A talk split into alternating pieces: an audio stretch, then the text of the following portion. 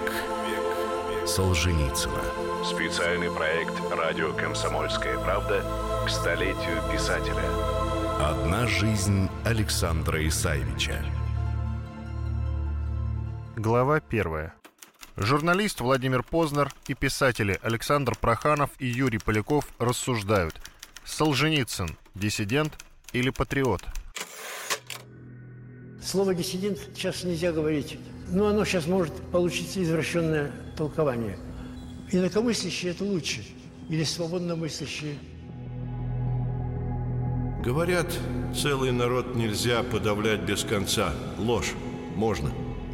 Мы же видим, как наш народ опустошился, одичал, и оттого и популярность водки, невиданная даже по русским масштабам.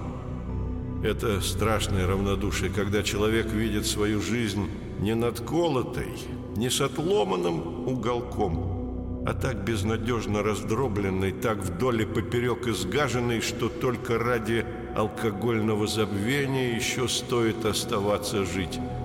Вот если бы водку запретили, тотчас бы у нас вспыхнула революция. Роман в круге первом.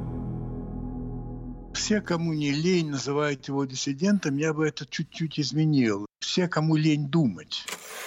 Журналист Владимир Познер. Да, конечно. Или все те, которые даже не знают, а что такое был диссидент. Потому что диссидент – это не только был инакомыслящий, по отношению к советской власти, к советскому правительству, к ЦК КПСС. Но это еще были люди, которые, как бы сказать это, они жаловались Западу, они обращались к Западу с просьбой надавить, помочь. Причем э, я не ставлю никакой знак здесь, что это хорошо они делали или плохо они делали, но это было для них характерно. А Солженицын никогда этого не делал. Солженицын стал известен благодаря тому, что его рассказ «Один день» Ивана Денисовича был опубликован в «Новом мире». Он был опубликован по инициативе Твардовского, которого никак нельзя назвать диссидентом, автора Василия Теркина, который обратился с этим к Хрущеву. Хрущев на это дал добро. И вот появилась эта его работа. Потом Мартин Вор, который тоже был опубликован, а потом уже стали ограничивать публикации, его публикации. Он никогда не обращался к Западу с просьбой что-то такое сделать. Он никогда не считал возможным жаловаться. Он продолжал делать свое. И в конце концов его просто выслали. Не посадили, как это делали часто с диссидентами, а просто хотели от него избавиться, чтобы он тут не был в стране. Что, собственно говоря, и сделали. Его выслали в Германию, потом, в конце концов, он оказался в Америке, но опять-таки он не пользовался этим положением, чтобы говорить какие-то очень резко, категорически отрицательные вещи о своей стране. И когда изменилась ситуация в России, он тут же вернулся. Как только он понял, что это можно, как только ему дали понять, что его готовы принять. Поэтому я бы воздержался в смысле того, чтобы назвать его диссидентом. Это был человек самостоятельно мыслящий. Как я уже сказал, это был большой писатель. Почти все большие писатели в этом смысле являются диссидентами. Они, так сказать, в основном обращают свое внимание на проблемы. Это характерно для любого писателя. Поэтому мне кажется, что очень многие судят во-первых, даже не прочитав ничего Солженицына, б, ничего не зная о нем реально, и в, имея очень отдаленное представление о том, а кто такие были диссиденты. Ничего в мире нельзя добиваться насилием. Взявший меч, нож, винтовку, мы быстро сравняемся с нашими палачами и насильниками. И не будет конца. Архипелаг ГУЛАГ. Он был антисоветчиком.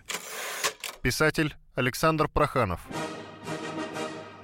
Он был важен как писатель, работающий в советских координатах. И его величие связано с тем, что он восставал против великого Советского Союза. Как только исчез Советский Союз, он перестал быть актуальным.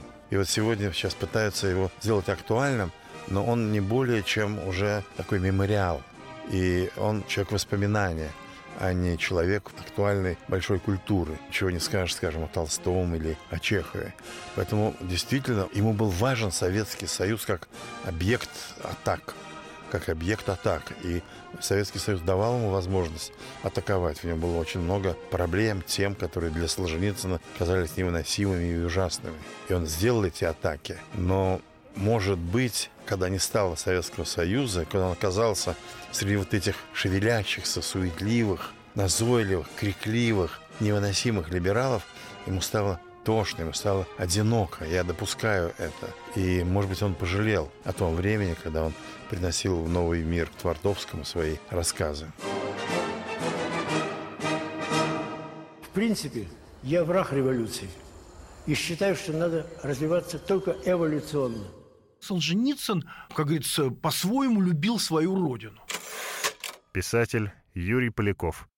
Сначала красную социалистическую родину, потом, побывав, так сказать, в узилище за не преступление, конечно, проступок, но за который вы наказали бы в любой действующей армии. Неважно, если бы он такое писал бы, будучи немецким офицером, да еще спецчастей, его тоже там бы за поголовки не погладили. Значит, попав в узилище, многое, так сказать, пересмотрев, обидевшись, вообще в его политических взглядах всегда большую роль играла обида. Понимаете, вот есть люди, которых ведет по жизни какой-то сверхидея, сверхцель, а вот есть люди, которых ведет обида. Вот Солженицын, он был человек такой мега-обиды. Вот мега-обиды. И в связи с этим начался переоценка его взглядов, но Солженицын 50-х, там даже начало 60-х годов, он тоже еще не антисоветчик. Он антисталинист, да, он еще далеко не антисоветчик. Еще раз хочу сказать, если бы ему дали обещанную Ленинскую премию, если бы жизнь сложилась по-другому, вполне возможно, он и, в общем-то, не развивался в эту сторону. Но тут начался конфликт, он уехал. В своей Нобелевской речи он же фактически обидел Запад. С того года, когда я не мог приехать сюда, я научился и у себя в стране говорить открыто почти все, что я думаю – а изгнанием, оказавшись на Западе, я тем более теперь могу говорить где угодно, сколько угодно, чего здесь уже и не ценят, чем не дорожат. То есть он тоже там сразу начал их учить вообще, как не надо развиваться. Сказать, что он предатель антисоветчик, нет.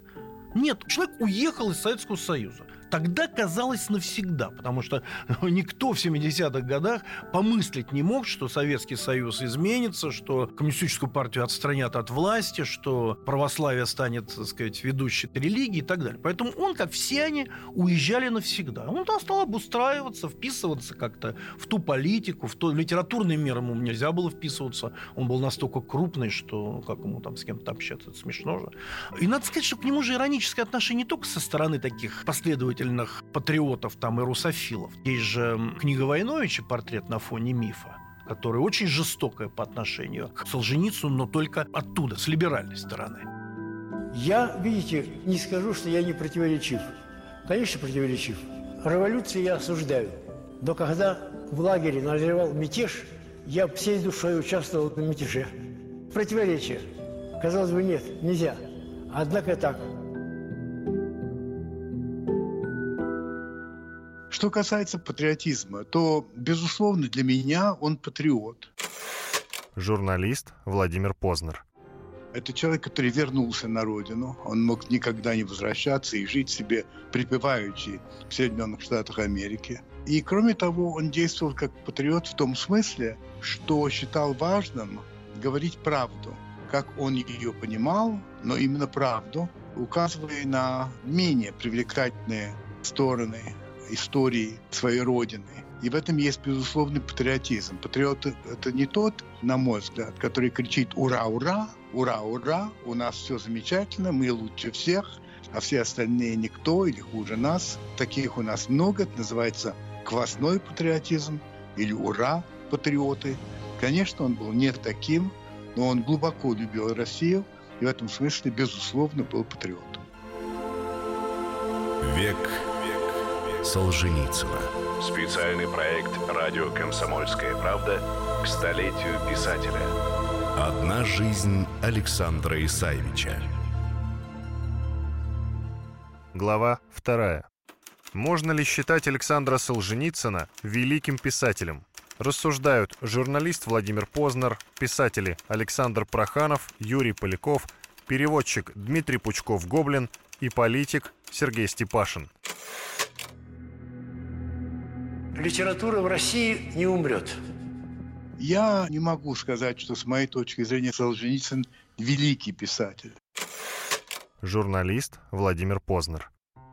Великих писателей очень мало. Например, Толстой, например, Достоевский, например, Гоголь, если говорить о русских писателях. Он большой писатель. Все-таки для меня есть некоторый здесь оттенок.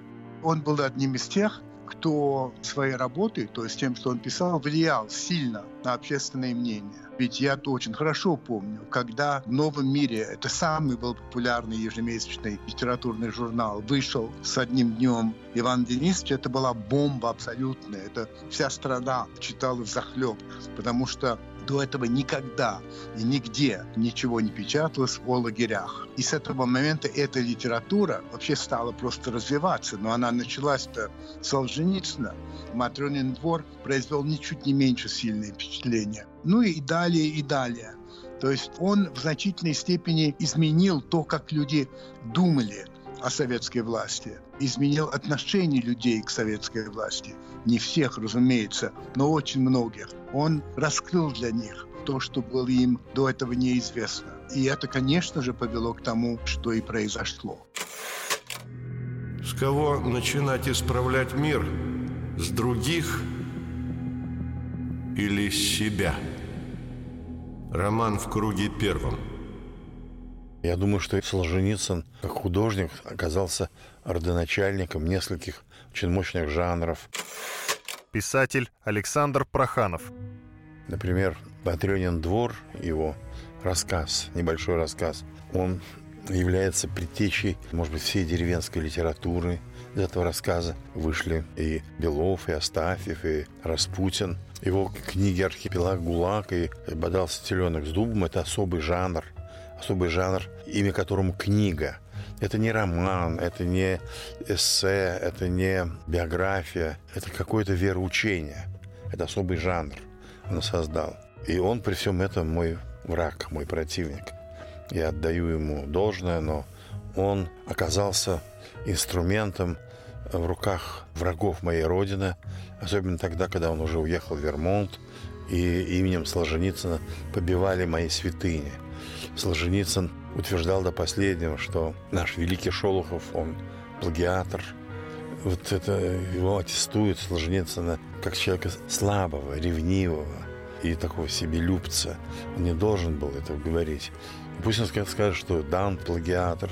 Пусть он скажет, что Петрарка стихи свои взял у какого-то неизвестного генуэзского поэта. Солженицын был инструментом вот этого краха, краха моей страны.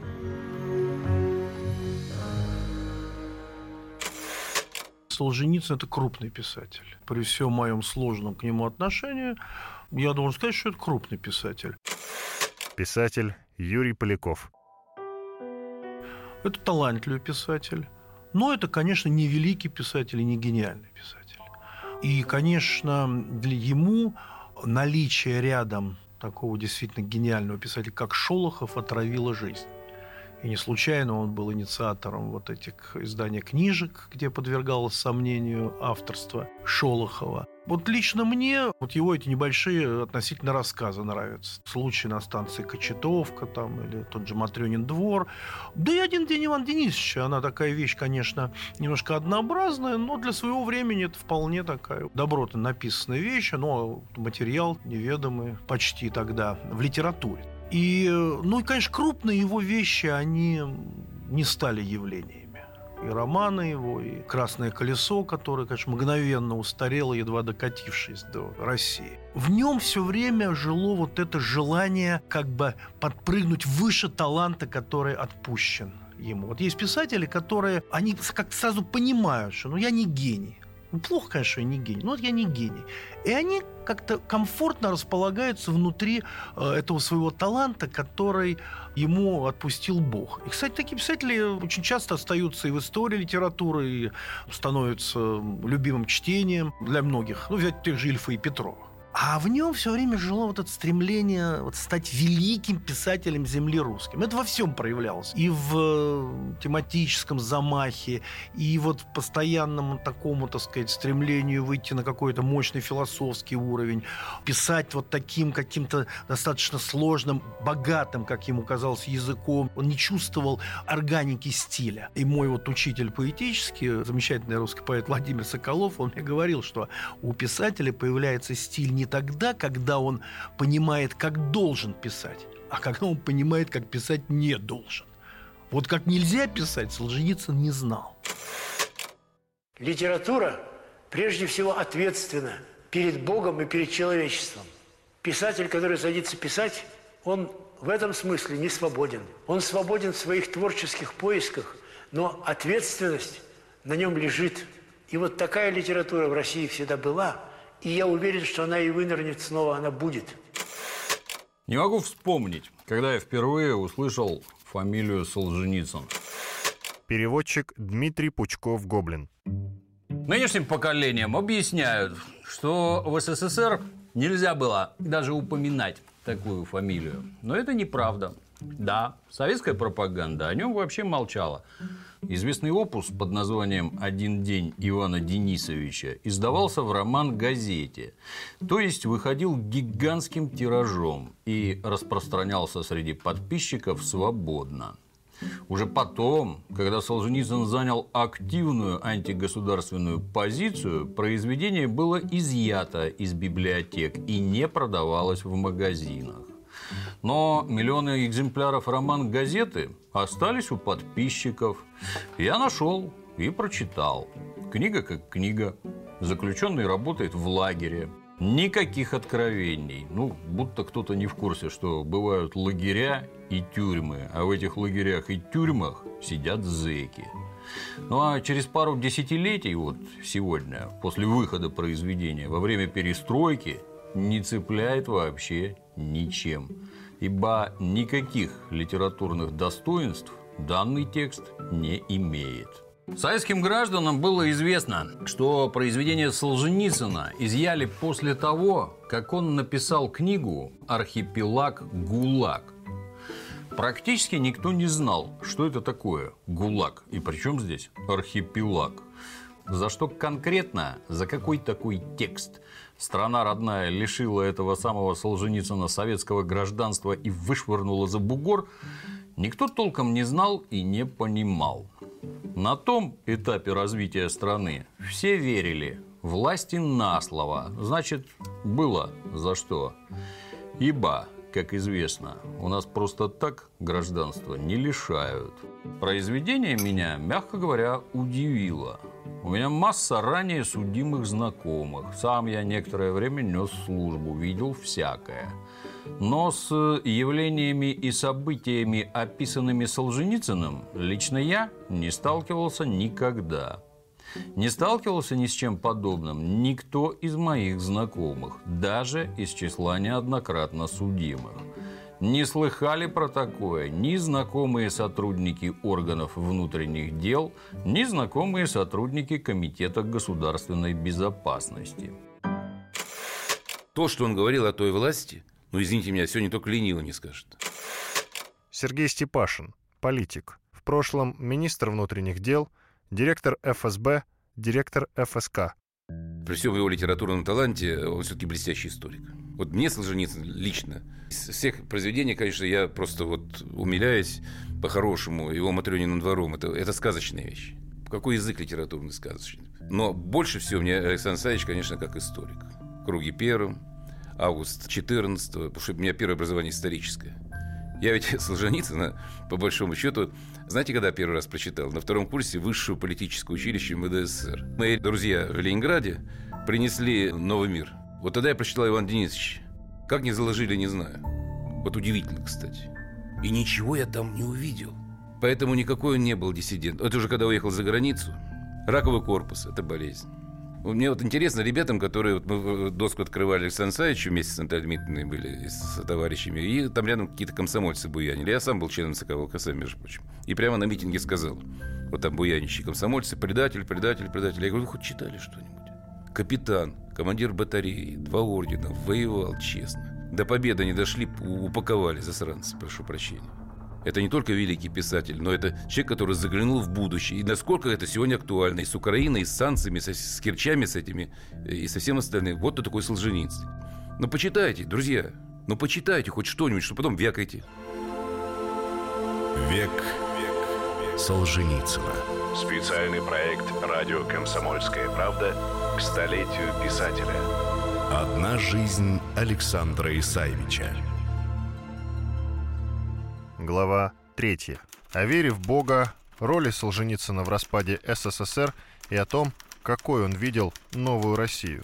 Рассуждают музыкант Андрей Макаревич, журналист Владимир Познер, писатели Александр Проханов, Юрий Поляков и политик Сергей Степашин. Ведь есть же люди, которым так и выстилает гладенько всю жизнь, а другим все перекромсано. И говорят, от человека самого зависит его судьба. Ничего не от него. Роман «Раковый корпус».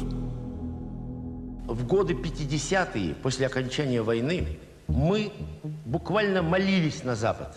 Мы считали Запад солнцем свободы, крепостью духа, нашей надеждой, нашим союзником.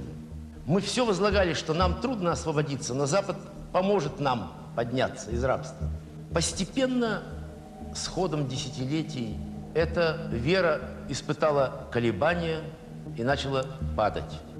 Мы с трудом получали информацию о Западе, но мы даже учились слушать через самое яростное глушение, например, вот BBC.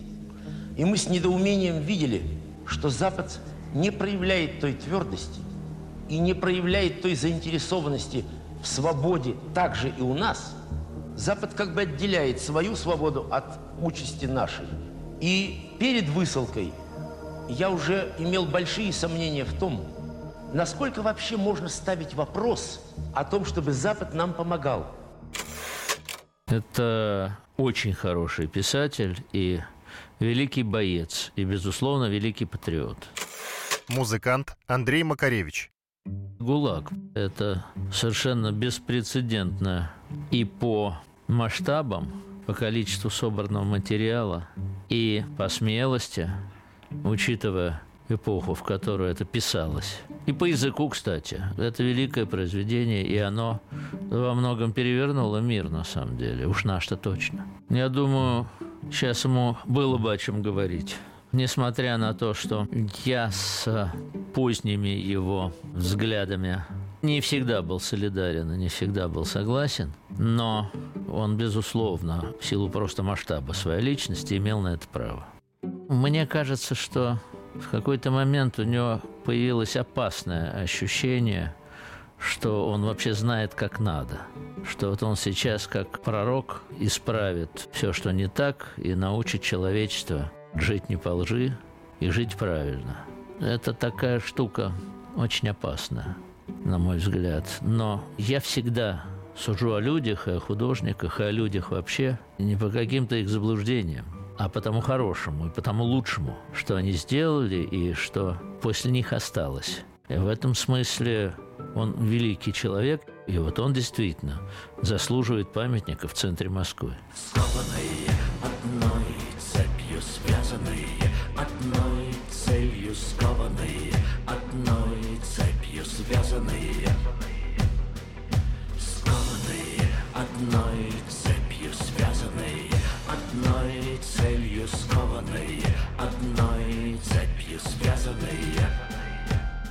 Я полагаю, что он, безусловно, был сторонником тех изменений, которые произошли главным образом при Горбачеве и отчасти при Ельцине. Журналист Владимир Познер. То есть он никак не был сторонником советской системы, это совершенно очевидно. Но я также думаю, что то, как пошло развитие, появление олигархов, появление невероятно богатых людей, которые, собственно говоря, и не заработали этих денег сами, и э, огромный рост нищеты, конечно, он не мог быть за это, безусловно. Так что сказать, на мой взгляд, по крайней мере, сказать однозначно, что он принял те изменения, которые произошли, Думаю, что нет. Я думаю, что, безусловно, он был очень рад тому, что кончился Советский Союз, кончилась советская система, кончились попытки строения социалистического, а потом уже коммунистического общества, но вряд ли он приветствовал вот то, что деньги стали играть главенствующую роль в этом самом новом обществе. И э, был бы глубоко огорчен ситуацией с Украиной, потому что я думаю, что он считал украинцев братьями русских, и, конечно, то, что произошло и происходит, не могло его радовать. Моя беседа с Ельциным была совершенно бесполезна. Нет, пожалуйста, я мог говорить все, что я хотел. Я говорил два часа с лишним, но ничего из этого не произошло.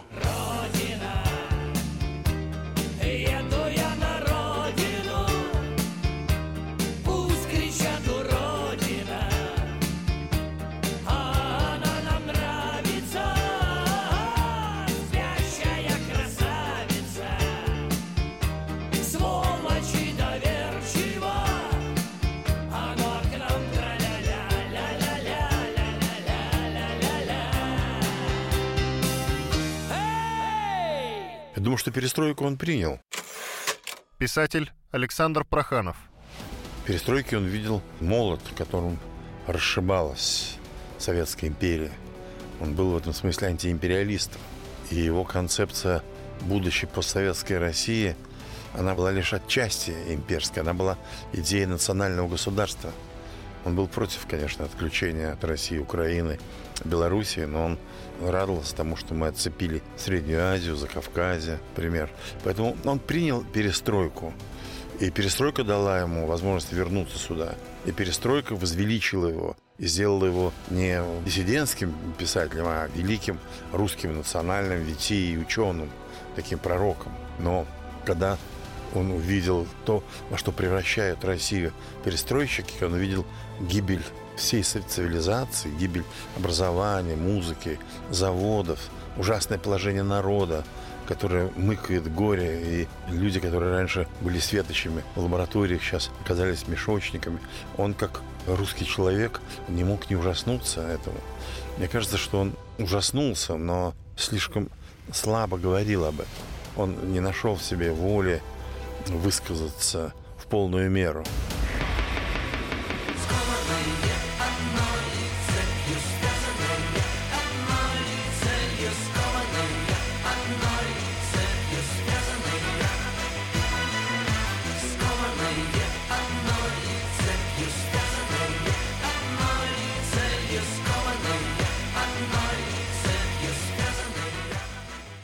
Конфликт мой, возникший в 2014 году с окружением Солженицына, он как раз в этом заключался, что я напомнил о том, какие заявления Солженицын делал, будучи в Америке, какие он давал интервью, к чему он призывал. Писатель Юрий Поляков. А призывал он к непримиримому, скажем, мягко отношению к Советскому Союзу. И в этом смысле он, там был как бы параллельный шел процесс. Он, с одной стороны, пытался установить какие-то отношения, тоже стать очень серьезной силой влияния там, на Западе, на те политические силы, которые ведут контакты с Советским Союзом. Я подозреваю, у него это не получилось, и вот э, тогда он обратился вот к переосмыслению истории, вот к этому красному колесу. Начались тектонические изменения в СССР, потом распад СССР. То есть события по своей значимости не менее э, глобальные, а может быть история покажет и более глобальные, чем те, которые он описывал в «Красном колесе». То есть, если ты писатель, который хочет вершить судьбы, реальные судьбы своего отечества, то надо все бросить и ехать туда. Но ведь он говорил, что вот я закончу «Красное колесо», тогда я приеду. В результате он уже приехал к, к тому времени, когда либералы, так сказать, взяли все, развалили, и когда, наконец, он вышел на трибуну Думы и стал говорить там про земство, там еще про что-то, они просто откровенно потешались. Эти кадры иногда по телевизору показывают, с другой стороны, ведь и он опоздал. Понимаете, ведь это вот оппозиция человека, который дописывал роман про первую революцию, пока шла вторая революция. Но согласитесь, это вообще комическая ситуация. Это Ильф и Петров. Когда было предложено ему выступить в Государственной Думе, я, кстати, там был в это время, специально приехал послушать. Знаете, кто против голосовал? Демшиза. Мы их так называли. Дем выбора России. После его статей. Сергей Степашин, политик. Кстати, вы, наверное, подзабыли, что именно «Комсомольская правда» в 90-м году опубликовала его замечательное, вот сейчас ее надо перепечатать было бы, как нам обустроить Россию. Она актуальна с точки зрения оценки. Там можно не соглашаться с выводами, с предложениями, там, насчет Курил, еще чего-нибудь. Но с точки зрения оценки и поиска пути, и поиски так называемого... Мы все время ищем этот третий путь, все время блукаем вот в этом третьем пути. По сути дела, для меня это исповедь русского человека, не сломленного. Это человек, который прошел войну и тюрьмы, и унижение, и испытания. О чем пишет в 1974 году Солженицын в письме к вождям.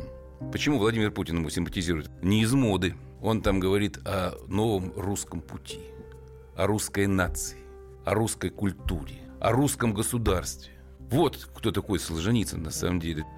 Пускай хотя бы вникнут в смысл, смысл переживания человека. Это как Библия, как Евангелие, если угодно. Он был крещенный православный человек, за что его в школе травили, когда он носил крестик. И не снимал его никогда. А я молился. Когда нам плохо, мы ведь не стыдимся Бога. Мы стыдимся Его, когда нам хорошо. Архипелаг – ГУЛАГ. Конечно, верующие люди ясно верят, что Господь имеет какой-то замысел в России. Однако не надо думать, что если Божий замысел есть, то Бог его нам программу эту будет выполнять. Нам дана свобода воли. Мы можем замысел Божий не понять, пойти не так. И если оглянуться, то мы за века наделали ошибок множество. Я бы, наверное, спросил его, задал такой вопрос. Журналист Владимир Познер. Александр Исаевич, вот вы боролись против советской власти. Вы, как никто, показали страшные преступления, которые были совершены этой властью. Вы в архивах нашли совершенно поразительные вещи. И отчасти благодаря вам вот эта власть перестала существовать. Появилась совершенно новая, родилась новая Россия. Скажите мне, пожалуйста, как вы относитесь к этой новой России? Вот чтобы я его спросил. Художник, который верит в Бога, или, во всяком случае, у него есть богосознание, то есть, что есть над нами высшая сила, он невольно ведет себя как подмастерье Бога. Гордость – один из тяжелых пороков. Как некоторые хвалятся, я горжусь тем-то, гордиться никогда не надо. Можно быть удовлетворенным. А гордиться, вплоть до национальной гордости, да не дай Боже. Вот бывает национальная гордость, государственная гордость, не дай Боже. Век Солженицына. Специальный проект «Радио Комсомольская правда» к столетию писателя. Одна жизнь Александра Исаевича. Глава 4. О жизни, работе и смерти. Рассуждают сыновья Александра Солженицына Игнат и Ермолай. Две загадки в мире есть. Как родился, не помню. Как умру, не знаю. Рассказ «Матрёнин двор». Странно будет звучать, но первое мое счастливое время – это время казахстанской ссылки. В момент, когда я освобождался из лагеря, я этого не мог оценить, потому что у меня почти день в день началась раковая болезнь. И так я первые полтора года боролся с раком. Но когда болезнь исчезла, я выздоровел, то это сочетание вернувшегося здоровья и ощутимой свободы от лагеря вместе. Вот оно создало удивительно счастливое состояние. Вот я там жил на краю пустыни, стояла моя халупа, и я был совершенно счастлив под тамошним звездным небом. Ведь когда мы в лагере сидим, то фонари зоны засвечивают звезды, их не видно. Мы лишены звезд. А там еще благодаря тому, что в Казахстане почти никогда облаков не бывает, каждый вечер распахивается мне как дар этот небесный свод. Я получил работу, которую хотел, преподавал математику, физику, астрономию. Я писал, конечно, тайно, уже свой, записал все лагерное, сочиненное, и писал первый роман в круге первом. У меня приговор был на ссылку вечный, навечно. Так я и понимал, что это всегда будет. И я совершенно смирился. Я был счастлив там оставаться. И когда вдруг зашарудило движение, начали снимать категории с некоторых ссыльных, начали всю ссылку уничтожать. Ясно, что куда-то ехать, в центр какой-то ехать, было даже тоскливо. Я знал, что такой чудной свободы, такого покоя у меня больше не будет.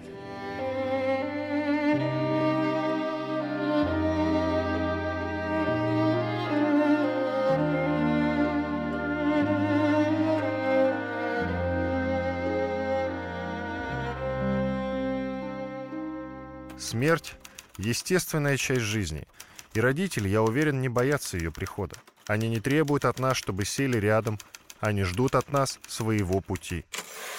Игнат, средний сын Александра Исаевича. Сказано за 10 лет до смерти Солженицына. Конечно, не страшно. Во-первых, смерть – это самая натуральная часть жизни. Хотя бы потому, что она самая неизбежная. И не в какой-то степени, а в тотальной степени. Она неизбежная. Мы, каждый из нас, вот что нас всех объединяет, это момент рождения, кому удалось родиться. И уж все, кто родился, все умирают. Во-вторых, смотря как умираешь. В юном ли возрасте, в позднем. Отец часто говорил, умирает не старый, а зрелый. То есть готов ли человек к смерти, успел ли он сделать то, что он себе намечал. Солженицын успел. Ну, не каждую деталь, а по большому счету все успел. Он смерти не боялся. Он об этом много говорил и очень красноречиво. И он не боялся смерти с тех пор, по его же словам, как он прошел вот вдоль самой-самой-самой границы со смертью в юном возрасте. Он подошел к самой смерти и уже свыкся с ней. По его словам, он уже свыкся с этой мыслью, а тело еще оказалось не готово. То есть тело не хотело умирать и не умерло, и жил он еще 55 лет. С того момента он смерти не боялся. Конечно, это не значит, что он ее желал, и не значит, что он не, не пытался успеть. Я не вижу в его смерти ничего страшного, хотя другой вопрос, что нам его очень не хватает. Потеря отца – это часть жизни естественно, но, конечно, назвать ее трагичной нельзя. Когда-нибудь не страшно умереть. Страшно умереть вот сейчас. Роман «Раковый корпус». Ермолай, старший сын Александра Исаевича. С самых первых воспоминаний нашего Вермонтского дома, мы туда попали в 76 году, мне, собственно, было 5 лет, братьям там 3, 2. Вот с этого момента там был налажен такой большой рабочий процесс. Отец работал в кабинете Летом там был такой маленький домик рядом с прудиком. Он раскладывал бумаги. Это был производственный процесс. Красное колесо же это было собранное по ниткам сюжеты, переплетенные, все из первых источников. Наталья Дмитриевна была и помощником, и редактором, и набирала на таком, сейчас кажется, старом, на тот момент очень современном IBM такой машине. Мы даже как-то участвовали, носили от того места, где шел набор, к тому месту, где я сейчас писал, редактуру. Наша бабушка вносила тогда на этом шрифтах Екатерина Фердинандовна, Наталья Дмитриевна, мама наносила ударение на бумагу, потому что тогда еще не было в шрифтах знака с ударением. Это был процесс, где все занимались каким-то делом, и нам с самого детства объясняли, что нельзя просто вот ничего не делать. В целом была всегда именно такой подход, что, знаете, должна быть высокая эффективность проведения времени. И я даже помню, отец говорит, знаешь, вот если ты будешь думать в жизни, что рабочая неделя – это способ заработать себе право на отдых на выходных, то ты никогда ничего и не добьешься. Для него не было разделения работа и жизнь. Это было совершенно переплетенное естественное состояние. Этика работы – это в целом работа должна нравиться. То есть, как бы, если ты попал в такую жизненную ситуацию, когда у тебя работа мучительна, то лучше, конечно, найти другую, потому что ну, очень сложно жить так, чтобы то, что ты делал, тебе было мучительно. Когда ты уже чем-то занимаешься, делай это эмоционально и полностью вкладываясь в это. И третье, если есть какое-то время, ну, думай, как его с умом провести. Вот это я называю, наверное, этикой работы. С самого начала было понятно и из слов папы и мамы, и из, конечно, еще больше из их действий, из которых вот складывались их дни, недели, месяца, что время все время против нас. Не против нас лично, естественно. Просто вот так построилась жизнь семьи, так построилась история нашей несчастной страны и что Солженицын за счет уникальных обстоятельств своей жизни, за счет своего огромного таланта как художник, как историк, за счет своего таланта или же данных умения построить и выдержать массовую, длительную, многолетнюю работу. За счет этого всего своего морального полюса Он чувствовал вот эту обязанность все время. Обязанность записать, проработать, продумать, высказать, опубликовать, объяснить и так далее, и так далее, и так далее. Не только за себя, не только, что вот я должен высказать то, что внутри себя, а как он на протяжении всей жизни говорил, за тех, кто не успел это сказать, за тех, кто не смог выхрипеть, за тех, кто погиб в ГУЛАГе, за тех писателей, в первую очередь, которые не смогли ни одной буквы опубликовать, потому что они оказались в гробу или потому что их загноили. Он все время рядом со всеми, кто хочет, потому что есть его книги, есть его произведения. И в России сейчас, например, много новых постановок, новый взгляд, там, «Раковый корпус», «День день Ивана Денисовича», «Красное колесо». В этом смысле он как бы продолжает разговаривать с теми, кто хочет с ним побеседовать. И это замечательный дар и способ уйти из жизни, зная, что после тебя остается твой взгляд. Сын мой, настанет час такой, что ты проснешься с рассветом на корабле. И встанешь твердо на палубе лицом к океану жизни и в тебе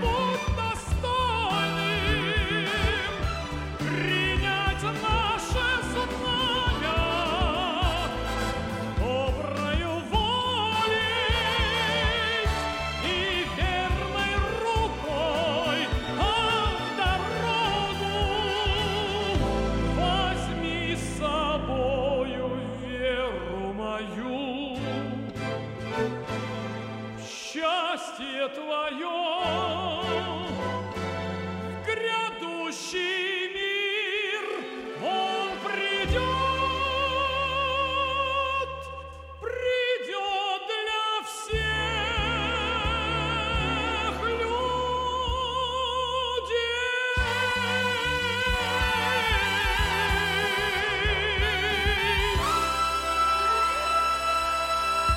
В чем цель человеческой жизни? Я ее формулирую так. Суметь за свою длительность жизни развить в себе качества, хотя бы немного превосходящие природные наши задатки. Кончить жизнь на уровне более высоком, чем начинал, вот это может быть единственной целью человеческой жизни и ничто другое.